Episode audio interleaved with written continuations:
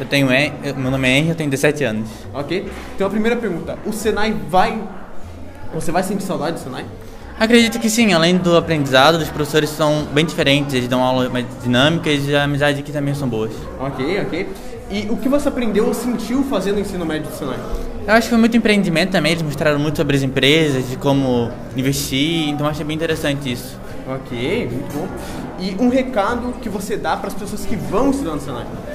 Eu acho que elas podem vir, é tranquilo, ainda mais que agora com esse novo ensino médio, então vai ter diversas formas de aprender, tu vai poder escolher. Então acho que é uma forma mais dinâmica de tu aprender e vai ter vontade de vir estudar. Ok. E outro recado que você dá para um aluno ou para um professor do Senai?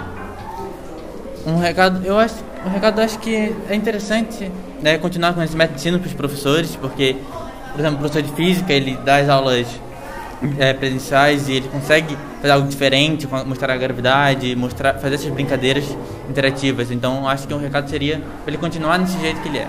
Ok, obrigado, cara.